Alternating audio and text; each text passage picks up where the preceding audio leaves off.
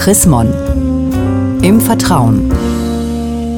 Unser Thema diesmal. Schrei nicht so laut, aber streiten muss sein. Darüber sprechen wir mit der Münchner Regionalbischöfin Susanne Breit-Kessler. Für das neue Jahr 2011 hat man sich ja so vieles vorgenommen. Ich unter anderem, dass ich zu meinen Mitmenschen noch ein bisschen netter sein will. Wobei, ich bin jetzt mal ganz ehrlich, es fällt mir schwer, bei einem schönen, zünftigen Streit wie ein braves Lämmlein zu schweigen. Ich werde da durchaus auch mal, um der Sache willen natürlich, etwas lauter. Frau Breit-Kessler, muss ich da jetzt ein schlechtes Gewissen haben? Nein, bitte nicht. Ich finde es schön, wenn Sie sich vornehmen, noch netter zu sein, als sie eh schon sind. Aber es wird nicht immer gelingen. Das sagt uns ja unser Realitätssinn. Und es ist gut, wenn man Streit ordentlich gestalten kann. Und da gehört eigentlich auch dazu, dass man im Familien- und im Freundeskreis weiß, was für ein Streittyp ist der andere. Sie erheben offensichtlich gerne mal ihre Stimme. Das geht mir übrigens ganz genauso. Ich bin auch jemand, der mal etwas lauter wird. Andere sind aber anders. Und es ist wichtig, das zu wissen. Wie kriege ich denn das raus, welcher Streittyp wer ist? Ja, man merkt es sehr schnell, wenn man selber laut wird und der andere sagt, schrei nicht so oder sofort das Fenster zumacht, wenn man laut wird, dann erahnt man doch, dass der andere eben das nicht gerne mag und es lieber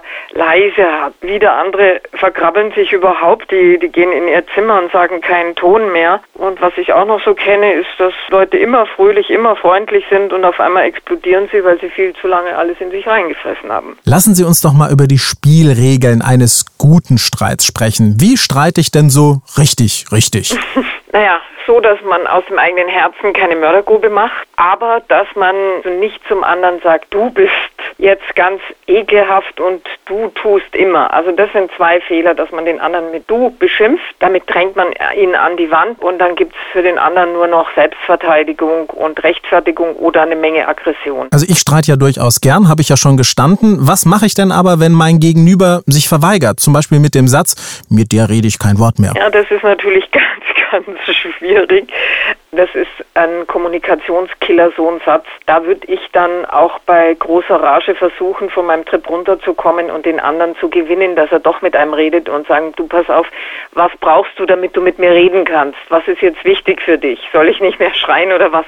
Also man muss dann schon ein Angebot machen, weil das ist ganz furchtbar, wenn man keine Kommunikation mehr hat. Jetzt, nachdem ich Sie schon ein bisschen in meine Seele habe blicken lassen, jetzt möchte ich natürlich auch ganz gerne wissen, wann war denn Ihr letzter Streit, mit wem und warum und wie wie ist er verlaufen? Heute mit meinem Mann, weil ich das Gefühl gehabt habe, ich sei jetzt mit einer Anfrage von ihm gestört worden, wo ich mich doch auf was anderes so wahnsinnig konzentrieren wollte. Und dann habe ich gemeckert und er hat auch ein bisschen gemeckert.